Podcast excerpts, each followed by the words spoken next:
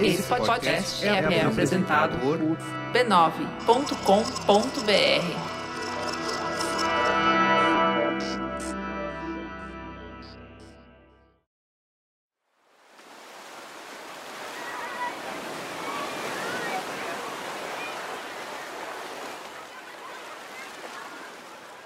É um dia de sol na praia e você decide dar um mergulho. Você cruza algumas ondas até chegar naquela parte mais calma, com o horizonte inteiro de água se estendendo na sua frente. Em termos de profundidade, essa é a parte sublitoral do oceano. Em boas condições, a luz atravessa a água e você enxerga bem. Nadando para mais longe da costa, o mar fica cada vez mais fundo, descendo num declive. Então vamos supor que você está em cima desse mar profundo, que se estende dos 200 metros em diante. E aí, você mergulha. Entre 1.000 e 3.500 metros fica a chamada Zona Batial. Aqui a luz que chega é mínima, cada vez mais fraca, mas pelo menos ainda tem algum. Descendo mais, até 6.500 metros abaixo da superfície, fica a zona abissal. Aqui a escuridão praticamente toma conta. E os animais têm uma aparência estranha, antiga. Vários usam a bioluminescência como estratégia, acendendo suas luzes no mar. Daqui para baixo, até quase 11 mil metros de profundidade, fica a última zona, a zona Adal é o nome que remete ao Hades, aquele deus grego do submundo. Nessas águas ultraprofundas, a escuridão é total. Não tem meio termo. Os animais são minúsculos ou então são gigantes. Os movimentos são poucos. O silêncio reina. A vida está no limite. Parece até um universo paralelo. E, de certa forma, é mesmo. A gente ainda conhece bem pouco dessa parte do mundo. Mas é aqui que a gente encontra um dos maiores tesouros já descobertos na costa brasileira.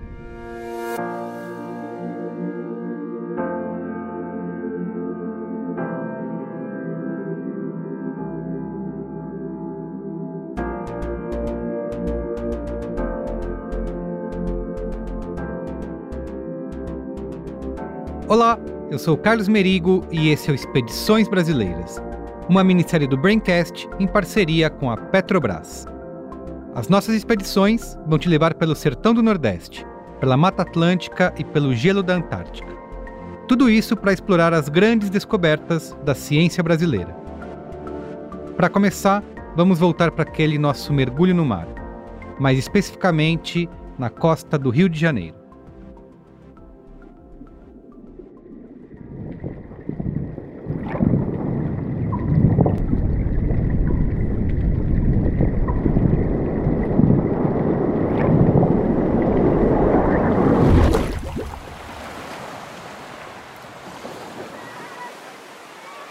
Quando você bate o olho, pode até parecer que o oceano é a mesma coisa desde sempre uma enorme massa de água.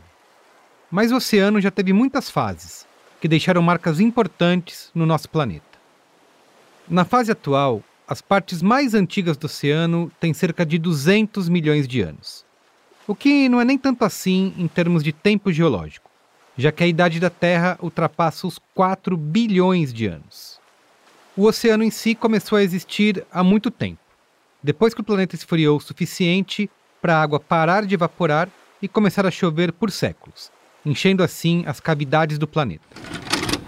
Uma curiosidade é que toda essa água que caiu sob forma de chuva formou apenas metade da água total que hoje forma os nossos oceanos. O resto veio do espaço através de cometas pois esses, além de formados por rochas, também possuem água no estado sólido. E claro, a gente ainda deu a sorte de estar na órbita adequada para que essa água toda ficasse líquida.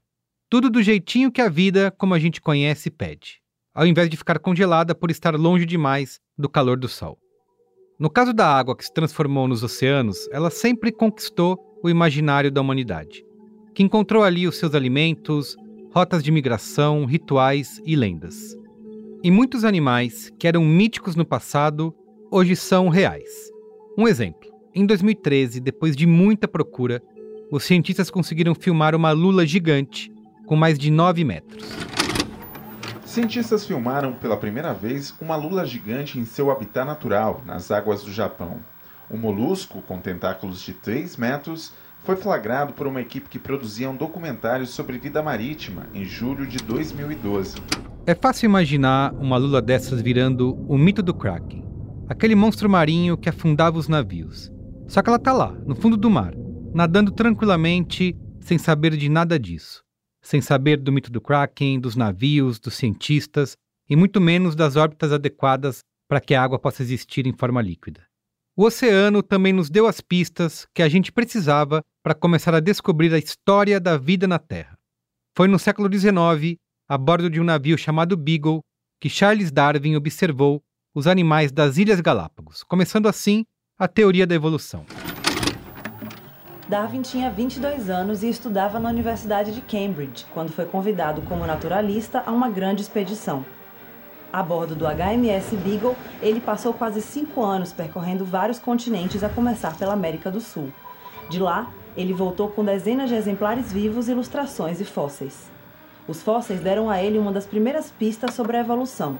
Por exemplo, ao ver os Darwin sugeriu, inclusive, que o oceano guardava fósseis vivos, uma expressão usada para aquelas formas de vida que seguem parecidas há muito tempo.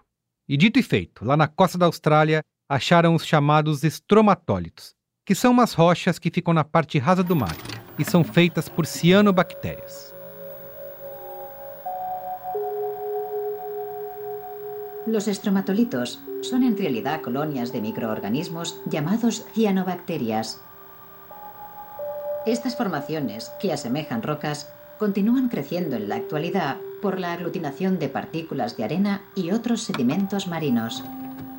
Quando você olha, elas não parecem muita coisa, são uns pedaços pingados de pedra esbranquiçada.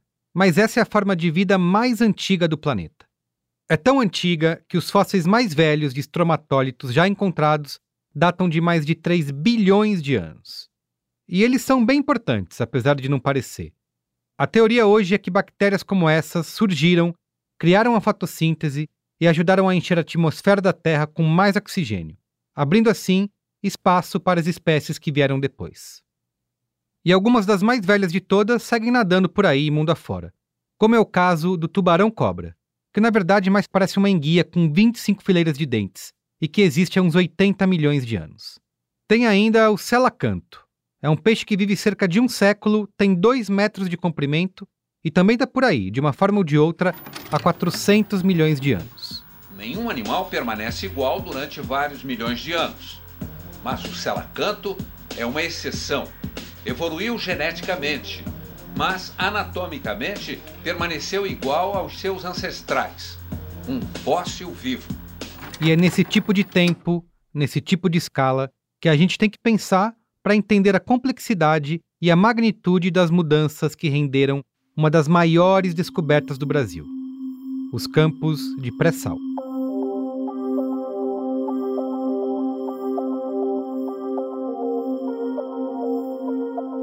Agora a gente precisa dar um salto para uns 180 milhões de anos atrás, quando ainda existia a Pangeia, aquele supercontinente que na prática reunia as massas de todos os continentes que a gente tem hoje.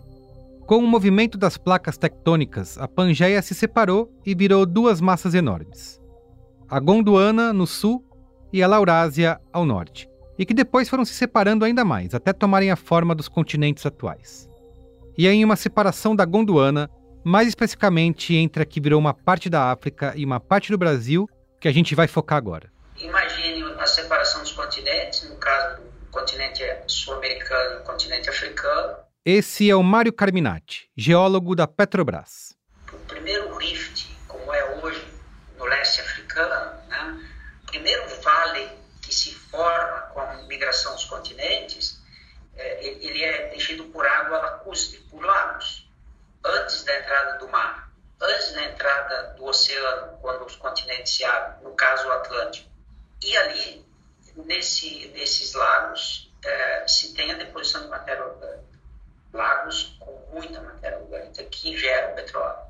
Sobre essa matéria orgânica se os lagos evoluindo, separação dos continentes continuando, grandes pacotes de rochas que nós chamamos carbonatos ou calcárias, que é o reservatório do pré-sal principal, se formam em cima desses, dessas rochas geradoras. Faltava um selo, uma camada de sal que é totalmente impermeável para impedir que o petróleo fugisse. O sal também veio aos poucos, já que aquela região, que agora se estende de Santa Catarina até o Espírito Santo, era nessa época um vale profundo e de água rasa. Ao longo do tempo, a evaporação foi acontecendo, o sal foi se acumulando e os continentes seguiram se mexendo. Isso tudo continuou se transformando, de forma lenta, constante, imperturbável e inabalável. Bom, pelo menos até chegar no século XXI.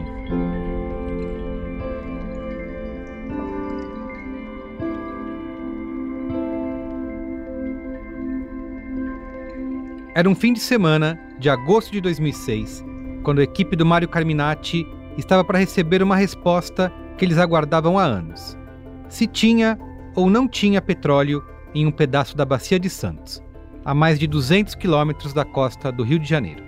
As análises do time do Mário indicavam que sim, devido a esse histórico geológico, lá embaixo ficavam várias rochas porosas que poderiam guardar petróleo nos buracos. Só que a profundidade era tão inédita Estava todo mundo nervoso com esse teste de perfuração.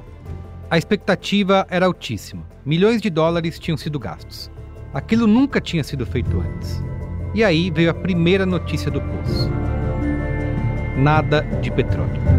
Tem um momento assim de, um, de, um, de uma queda da, da, da expectativa, né? Um baixo astral, vamos dizer assim, no momento.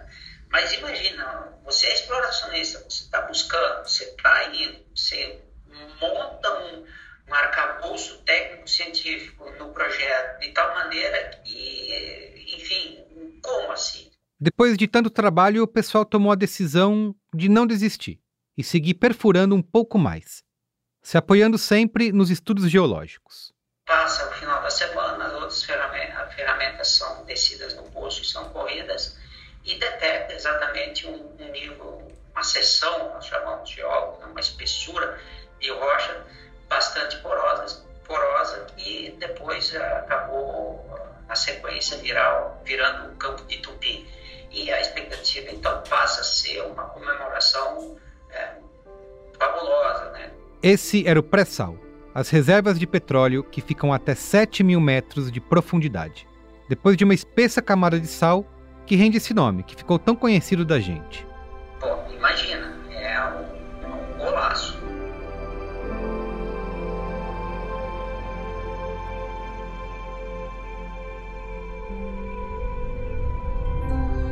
Todo mundo sabe que essa é uma questão complexa que a gente ainda precisa resolver. Mas a verdade é que a civilização atual ainda depende muito da energia que vem do petróleo. E no Brasil, mais de 90% desse tipo de energia, incluindo aí tanto petróleo quanto gás natural, é produzida pela Petrobras. E os campos do pré-sal seguem batendo recordes de produção. Em julho de 2021, eles foram responsáveis por mais de 70% de toda a quantidade extraída no país. O campo de Tupi que o Mário descreveu entregou a maior parte. Hoje até parece normal, uma notícia corriqueira, produzir petróleo a partir do pré-sal, como se não fosse nada, como se não fosse grande coisa. Mas olha só, a profundidade média do oceano é de 3,7 mil metros, e o pré-sal fica a 7 mil metros de profundidade, e uns 5 mil deles é só de rocha. Sem contar toda a pressão absurda, né? Como se um elefante estivesse em cima de cada centímetro de chão. Na época da descoberta do pré-sal, lá em 2006, esse tipo de produção nunca tinha sido feita, pelo menos não nesse nível de profundidade. E coube aos brasileiros inventar o manual praticamente do zero, em uma das maiores aventuras tecnológicas da história do nosso país. Nesse ambiente mais profundo, foi necessário o desenvolvimento de novas tecnologias. Esse é o Jaime Naveiro, gerente-geral de concepção de projetos da Petrobras. Um cargo que ele considera tipo um arquiteto dos projetos de exploração. E uma dessas tecnologias que o Jaime cita veio para substituir um profissional pouco conhecido do público, só que essencial para as petrolíferas. Os mergulhadores humanos altamente especializados que fazem a manutenção dos equipamentos.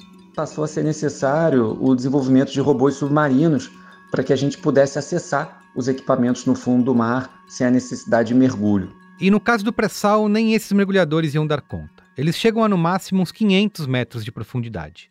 E para o pré-sal, como você sabe, tem que ir bem além disso. Nós perfuramos cerca de 5 mil metros para chegar no pré-sal, atravessando diferentes tipos de rocha. Tem rochas mais duras, rochas mais maleáveis, como é o caso do sal, até chegar na rocha reservatório, onde o petróleo está de fato localizado. E aí, uma vez lá, com o poço perfurado, tem que dar um jeito do buraco não fechar com a enorme pressão da água. Se você fosse fazer um furo de palito, num purê de batata no seu prato, quando você tira o palito fora, é, cadê o furo, né? Ele fechou. Então, de forma análoga, é, ao perfurar um poço de petróleo, a rocha, é, por pressão é, do soterramento que ela está sujeita, ela tem a tendência de fechar aquele furo que você acabou de fazer através da perfuração do poço. Para que isso não aconteça, para que o poço não colapse, é necessária a instalação de revestimentos é, na parede do poço, para servir de parede do poço e impedir o colapso. Na sequência, é, nós instalamos equipamentos que a gente denomina da completação do poço, que são utilizados para que seja viável né, a produção com segurança e maximizar, maximizando as vazões, o que dá o melhor retorno econômico é, para, o, para, o, para, o investimento, para o investimento para aquele projeto. Isso envolve ter um fluxo super calibrado de fluidos, instalação de cabos e muita, muita engenharia de ponta que os brasileiros precisaram inventar. Como se não fosse complicado o suficiente, também não podemos esquecer que estamos lidando com várias correntes da água. Então, tem dutos que precisam ser muito fortes e, ao mesmo tempo, muito flexíveis para poder acompanhar esse movimento da água sem quebrar. É por conta dessas e outras que levou quase três anos entre a descoberta do pré-sal no Brasil e o começo da produção. Ou seja, três anos até resolver esse gigantesco quebra-cabeça da engenharia. Hoje até dá para operar os poços de pré-sal remotamente. O engenheiro chega no centro de controle, pega sua xícara de café, analisa um mundo de dados e toma decisões do tipo hora de abrir ou fechar a válvula, com apenas alguns cliques. Ele consegue até simular o resultado das suas ações com antecedência, utilizando os chamados gêmeos digitais, que são modelos que usam informações em tempo real dos sensores de pressão e temperatura. Assim, dá para prever as consequências de qualquer decisão. E mesmo assim, com tanta tecnologia, algumas coisas não mudam no mundo das petrolíferas. Ainda é preciso planejar a manutenção física das plataformas de exploração, já que elas são feitas para durar décadas. E é nessas horas que dá para inovar até em coisas mais prosaicas, tipo a pintura das plataformas. Uma unidade para operar 30 anos, ela vai ficar parada 30 anos no meio do mar. Imagina que é o tamanho de um prédio de 15 andares aí. E você tem que pintar. E aí como é que você pinta? Uma possibilidade é você colocar um homem, né? Um escalador industrial fazendo trabalho de pintura. Uma outra possibilidade é você desenvolver um sistema de pintura robotizado. Então foi o que a gente fez, a gente desenvolveu um sistema. Quem fala dessa vez é o Anderson Rapelo, que é engenheiro de petróleo da Petrobras. O Anderson explicou que esse escalador robótico se move feito uma impressora. Primeiro passa raspando, depois preparando o espaço e por fim pintando a parte do casco que fica fora da água. Isso tudo 10 vezes mais rápido que um pintor humano. E a tinta, que eles também inventaram, é até seis vezes mais potente contra a corrosão. O Anderson se empolga bastante explicando essas inovações e os outros projetos que já estão em estudo. Em janeiro de 2022, por exemplo, um novo tipo de drone de manutenção vai entrar em teste. Fontes alternativas de energia, sistemas de produção totalmente debaixo da água e veículos autônomos submarinos também estão sendo estudados. Seria um conjunto aí que traria redução de investimento, redução de custo de operação, redução de emissões e caminhando junto com isso, é, redução da exposição humana ao risco com unidades com uso menor é, de pessoas a bordo. Eu acho que a gente consegue é, entregar esse tipo de desenvolvimento dentro aí de uma década de operação.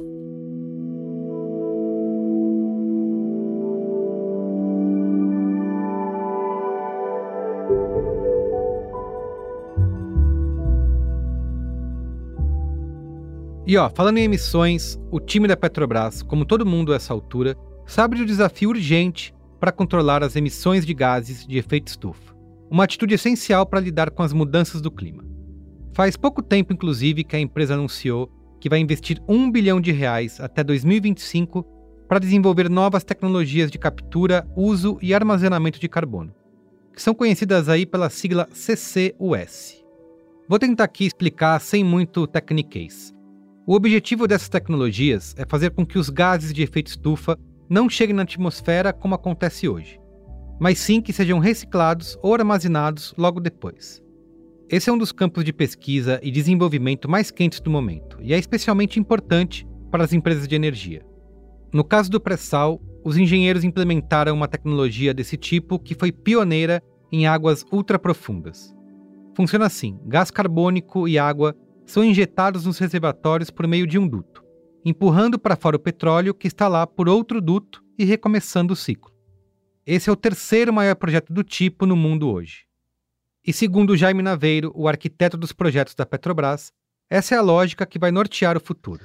A nossa estratégia corporativa hoje está muito focada na Petrobras possuir ativos de baixo custo e baixas emissões. É o que a gente chama de dupla resiliência.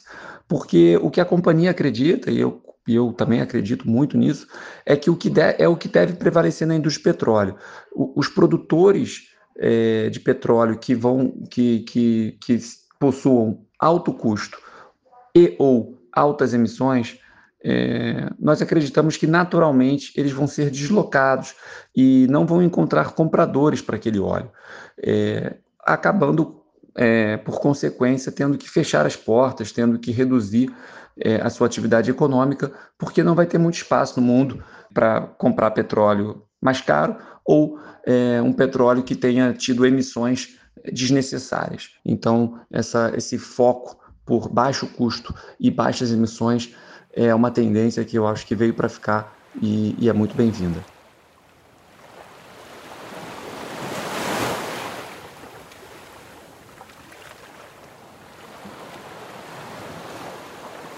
As profundezas do oceano podem até parecer um mundo bem longínquo. Isso é o mesmo.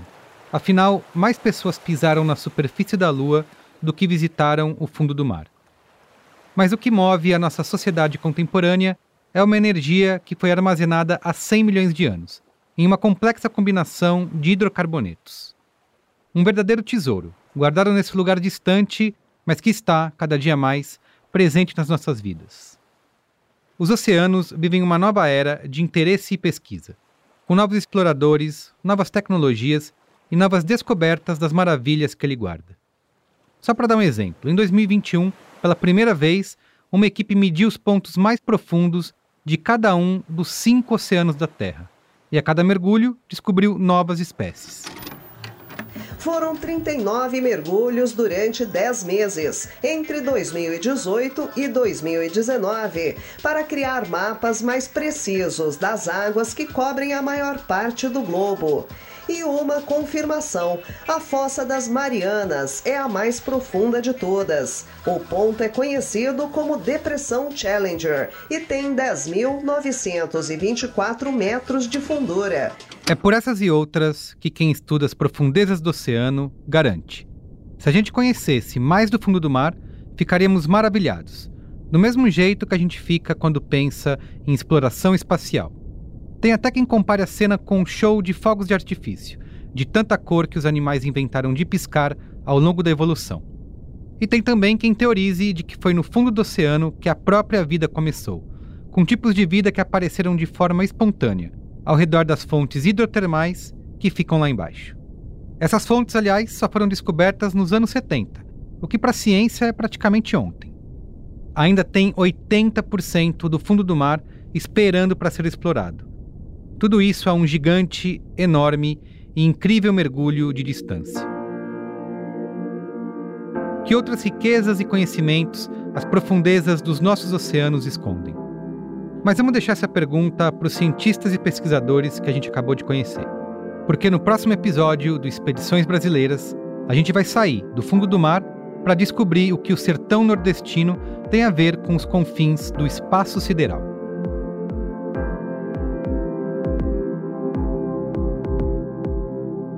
A Petrobras é movida por uma fonte de energia inesgotável e muito poderosa: a inovação. E essa vocação não é de hoje, está enraizada na sua história e faz parte do seu DNA. A companhia acredita no poder da inovação, do conhecimento e da tecnologia para transformar a sociedade. E tudo isso, claro, sempre em parceria com universidades, centros de pesquisas, startups e outras empresas que integram o ecossistema de inovação. É essa energia inventiva que transforma o impossível em realidade, que transforma conhecimento em valor. Porque é assim, com colaboração e tecnologia, que a Petrobras constrói o seu futuro. Petrobras, energia para transformar.